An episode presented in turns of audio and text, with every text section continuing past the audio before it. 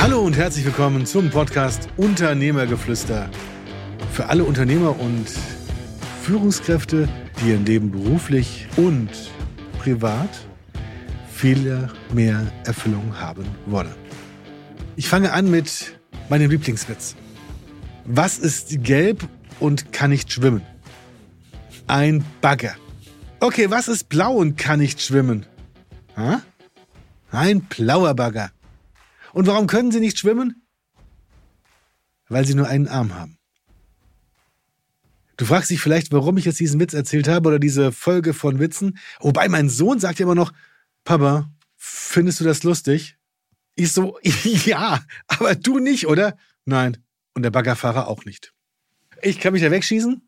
Und zwar geht es darum, dass ich mich dabei wegschießen kann. Das ist etwas, das ich gelernt habe, denn bei mir wurde mit acht Jahren oder ich hatte zum ersten Mal mit acht Jahren einen rheumatischen Schub. Das sind Schmerzen, die auf einmal im Körper auftreten und erstmal die Ärzte keine Erklärung dafür hatten, warum diese Schmerzen, starken Schmerzen da sind. Sie hatten es da mit Wachstumsstörungen versucht zu diagnostizieren und es war es nicht. Mit zehn Jahren dann letztendlich die Diagnose juvenile chronische Rheuma, Polyarthritis, also Rheuma. Das heißt, starke Schmerzen mit Entzündungsprozessen im Körper. Ich gehe heute so weit und sage, dass alle Krankheiten, die wir haben, Hinweise des Körpers darauf sind, dass wir in unserem Leben wohin schauen dürfen. Und zwar insoweit, was hat das psychisch mit uns zu tun? Es sind verschiedene Stufen der Warnung. Zuerstens Intuitionen, dann irgendwann Schmerzen, starke Schmerzen, Krankheiten. Und ja, letztendes als allerletzte Warnung gehört auch Krebs dazu. Und so schlimm es ist, wenn ich heute in diese Lexikas hineinschaue der Verhaltensanalyse, und ich habe mich in den letzten Jahren sehr, sehr, sehr viel damit befasst, welche Krankheiten haben können, welche Auswirkungen haben und, und, und. Ja, ich weiß, ich war früher der Schulmedizin absolut hörig. Und das bis vor wenigen Jahren. Und ich war genauso einer wie in dem Cartoon, wo zwei Portale sind. Und an dem Ausgabeschalter für Medikamente und Rezepte steht eine Riesenschlange und auf dem anderen Seite Eigenverantwortung und Selbstmedikation, also Selbstschutz. Da ist niemand. Ich war früher auch bei denen, die ein Medikament haben wollten und es dann wieder glücklich waren. Die Schmerzen waren teilweise sehr oft so groß, dass ich lieber gestorben wäre, als noch eine Sekunde lang diesen Schmerz ertragen zu müssen. Einmal eine Szene, da war ich zehn Jahre alt. Ich war mit meiner Mutter in Garmisch-Partenkirchen in der Klinik und wie so oft war es Sonntagnachmittag und sie musste nach Hause fahren, weil ja die Woche über wieder gearbeitet wird. Und ich sollte zurück in die Klinik und ich wollte nicht. Ich wollte einfach nur bei meinen Eltern sein. Ich wollte diese Zuneigung, Liebe, Anerkennung und allem drum und dran haben. Nur hätte das ja nicht meinem, meiner Krankheit weitergeholfen. Ich glaube heute schon. Nur sie haben ja immer gearbeitet. Also hat sie mich zurückgebracht in die, in das Krankenhaus, meine Mutter. Und dort hat sie ein verweintes, schreiendes Kind in die Obhut der Krankenschwester gegeben, in ihrem grünen Kittel und die blonden Haare mit Pony. Das war 1983. Da waren die Frisuren noch anders als heute. Und was sollte sie mit mir tun? Die Krankenschwester nahm mich an die Hand und hat mich in ein Stockwerk geführt, wo ich nicht hin sollte normalerweise.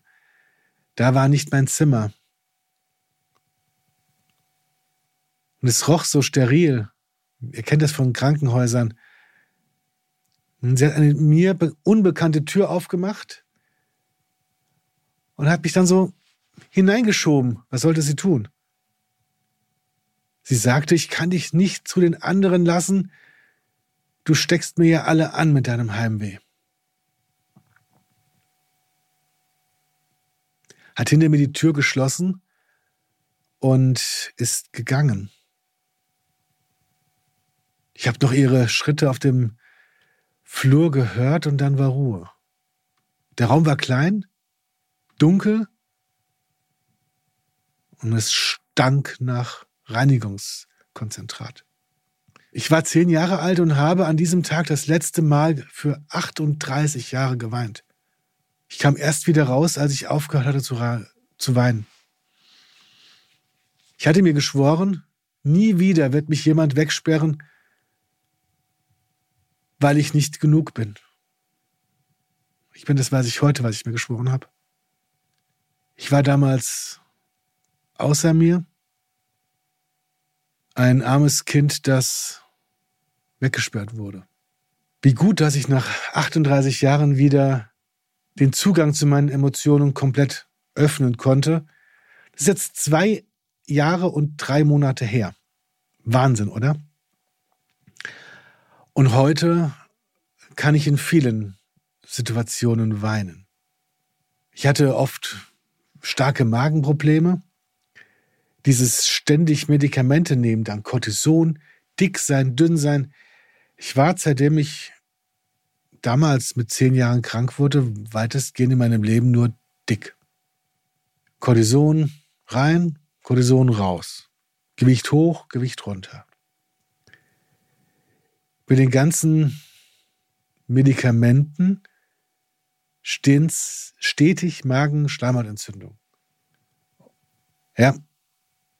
Wenn mir dann gesagt wurde, als ich 18 war, Kai Uwe, ich hatte gerade fast einen Magendurchbruch gehabt und war dann sozusagen über, ich glaube, ich war sechs Wochen im Krankenhaus, genau fast den Magendurchbruch und habe vier Wochen lang überhaupt keine Medikamente nehmen dürfen. Hatte dann ultra krasse Schmerzen, war im Rollstuhl die ganze Zeit, weil ich nicht laufen konnte. Und die Ärzte mir dann gesagt haben, ja, also pff, mit 25 werden sie auf jeden Fall neue, oder wirst du, waren, waren sie aber du, neue Kniegelenke haben, neue Hüften und ja, wahrscheinlich sogar die ganze Zeit in deinem Leben im Rollstuhl verbleiben. Das sieht nicht gut aus.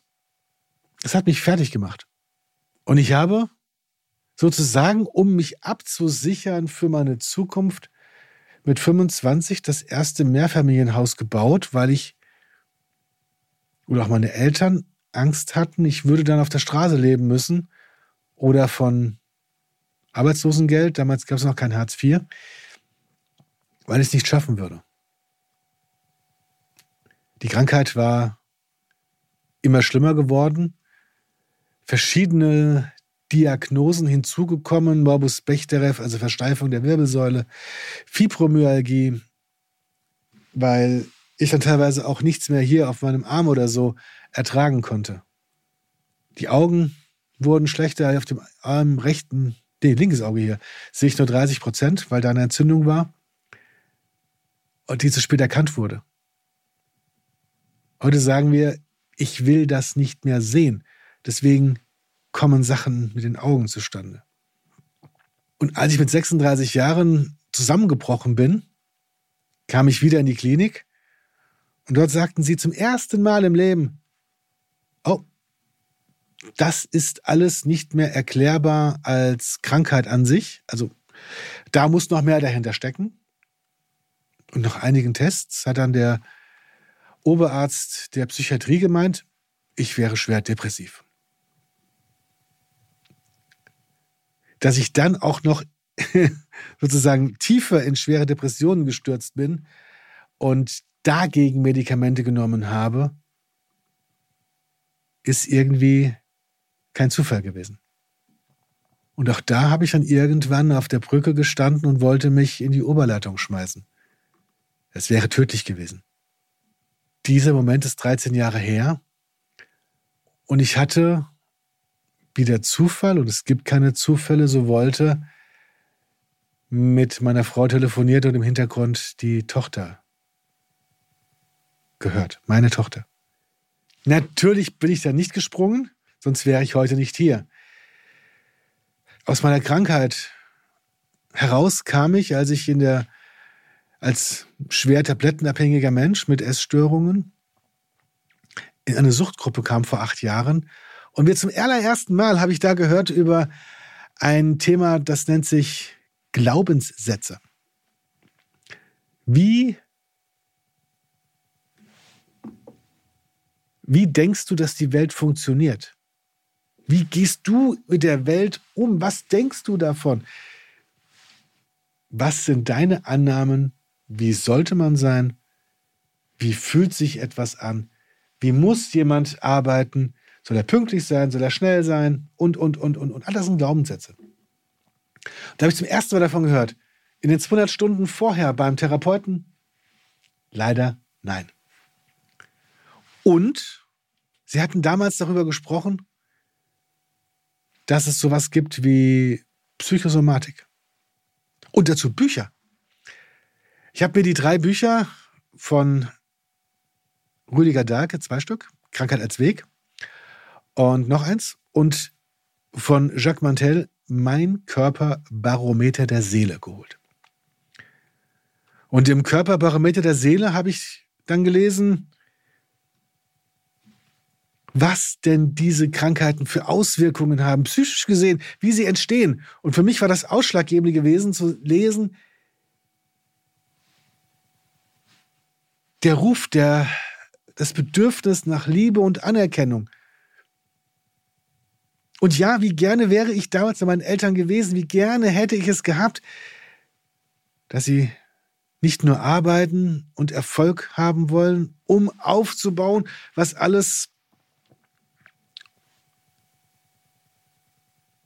für sie früher kaputt gegangen war. Ich hätte, ich hätte mehr gebraucht. Nur wann ist genug genug? Das ist eine Frage, die ich mir in meinem Leben in den letzten Jahren sehr, sehr oft gestellt habe. Weil auch ich weiß nicht, ist das, was ich an Liebe, an Aufmerksamkeit und an Zeit meinen Kindern gebe, genug für sie? Wie hoch ist ihr Bedürfnis nach Nähe? Nach Liebe und Aufmerksamkeit. Ich weiß es nicht. Und ich könnte hoffen, dass das, was ich ihnen gebe, genug ist und ausreichend ist. Mir als Kind war es nicht genug gewesen und als ich geglaubt habe, daraus hat sich diese Krankheit manifestiert in mir, konnte ich sie auch loslassen und war innerhalb von wenigen Wochen, Monaten genesen. Ich hatte dann keine Schmerzen mehr, keine Entzündungen, kein gar nichts mehr im Körper. Unmöglich, sagten die Ärzte. Heute bin ich sieben Jahre schmerzfrei. das ist etwas ultra, ultra krasses. Und vor dreieinhalb, dreieinhalb Jahren sollte das der Zufall, und es gibt keine Zufälle, dass ich, nachdem ich schon einige Hypnose-Therapie Sitzungen selbst, also selbst Ausbildung gemacht habe, ich an einem NLP Practitioner teilgenommen habe. Weil die auch Hypnosen anbieten. Und als ich dann in dieser Ausbildung saß, die zehn Jahr, Tage lang ging, nicht Jahre, Tage, nur zehn Tage, und es in mir sozusagen der, die Erfahrung eingesickert ist. All das, was das Ding da oben, was ich denke, hat absolute Aufwirkung, Auswirkung auf mich und mein Leben. Nicht nur auf die Krankheit, sondern auch auf die Depressionen. Gerade darauf, dass das Ding sich da oben nicht von alleine denkt, sondern dass ich es denke und ich sagen kann, stopp, stopp. Diesen Gedanken möchte ich jetzt nicht denken. Stopp. Weiter. Nächster Gedanke. Stopp. So möchte ich mich nicht fühlen. Stopp. woran kann ich denken, dass es mir anders geht? Und wie der Zufall will, haha, habe ich auch Schauspielunterricht genommen. Und in den vielen, vielen Kursen. Und ich war auch bei Lee Strasberg in New York. Und er ist halt auch der Begründer der Lee Strasberg Methode. Und danach richten sich halt auch viele Schauspieler. Und zwar, dass sie in die Emotionen hineingehen, um halt richtig gut Schauspielern zu können, weil sie aus vergangenen Situationen in ihrem Leben sich an die Situation erinnern, das Gefühl abrufen, um dann dieses Gefühl in der Situation zu nutzen, um die Szene zu spielen. Und es ist so fantastisch, das auch im Privatleben umzusetzen, nach dem Motto, will ich jetzt an etwas Schlimmes denken, was mir jemand in meinem Leben angetan hat und darüber denken und nachdenken nachdenken und im Teufelskreis der Spirale immer weiter hinabsinken in, boah, das hat der gesagt, das war so schrecklich, was hat mir die Krankenschwester damals angetan und wenn die nicht gewesen wäre, dann hätte, hätte Fahrradkette. Ich bin heute davon überzeugt, dass jeder in seinem Leben zu jeder Sekunde das Bestmögliche macht, was er oder sie kann. Auch die Schwester hat das Bestmögliche getan. Sie hat nämlich dafür Sorge getragen, dass ich die anderen Kinder mit meinem Heimweh nicht anstecke. Wie wäre es für sie gewesen, wenn nicht ein Kind, sondern 30 Kinder auf der Station den Abend über geweint hätten? Dadurch konnte ich ihr vergeben. Ich konnte mittlerweile die gesamte Situation und Auswirkungen für mich, für mein Leben da lassen, wo sie ist, in der Vergangenheit. Ja, es war eine blöde Situation. Und ja, es ist Vergangenheit und nicht jetzt. Heute sitze ich hier in meinem wunderbaren Studio und ich liebe es, hier zu sitzen. ich habe tolle Kinder, eine fantastische Frau. Mir geht es gut. Mir geht es richtig, richtig gut. Ich bin als Unternehmer mega erfolgreich. Ich habe keine Schmerzen mehr. Meine Depressionen sind weg. Und ich helfe und unterstütze andere Unternehmer und Führungskräfte dabei, in ihrem Leben glücklicher zu sein. In ihrem Leben den Zweck, den Sinn für was sie da sind, für was sie all das schuften, für was sie tagtäglich im Hamsterrad drinstecken, aufzulösen, herauszufinden, das Hamsterrad hinter sich zu lassen. Ja, und manchmal ist auch ein vergoldetes Hamsterrad einfach nur ein Hamsterrad, auch wenn es noch so toll aussieht. Und wenn selbst Menschen mit einer Rolex-Sammlung unglücklich sind und zu mir kommen, ja, Geld ist geil. Nur Geld ist nicht alles. Vor allem macht Geld nicht glücklich. Nicht so. Das sind die Gefühle, die wir in uns haben. Und von daher aus dem Leben, alles, was ich euch hier erzähle, das habe ich selbst erlebt. Da bin ich selbst Garant dafür, das funktioniert. Denn das ist das Leben. Es sind keine nur irgendwo angelesenen oder her von Hörensagen. Ne? Ich habe es selbst erlebt. Und das ist der krasse Unterschied. Weil wir können, wenn wir wollen, so viel erreichen. Wir dürfen es nur wollen. Wir dürfen das Vertrauen haben in uns selbst und in das System, das wir nutzen das Vertrauen in den Therapeuten. Apropos Vertrauen, auch warum ich aus der Krankheit rausgekommen bin, Ihr kennt Joe Dispenza? Du bist das Placebo? Weil wir glauben. Es geht nur darum. Und zum Glauben gibt es demnächst auch noch eine eigene Folge über, über das, was wir glauben und was wir in andere Menschen hineinprojizieren.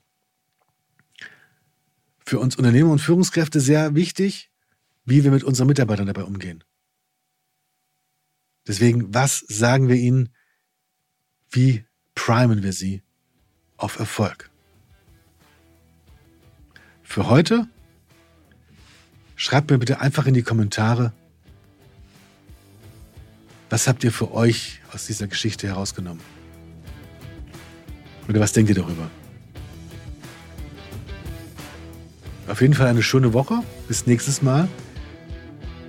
Ihr dürft gerne den Kanal abonnieren und ein Like dalassen. Bis bald.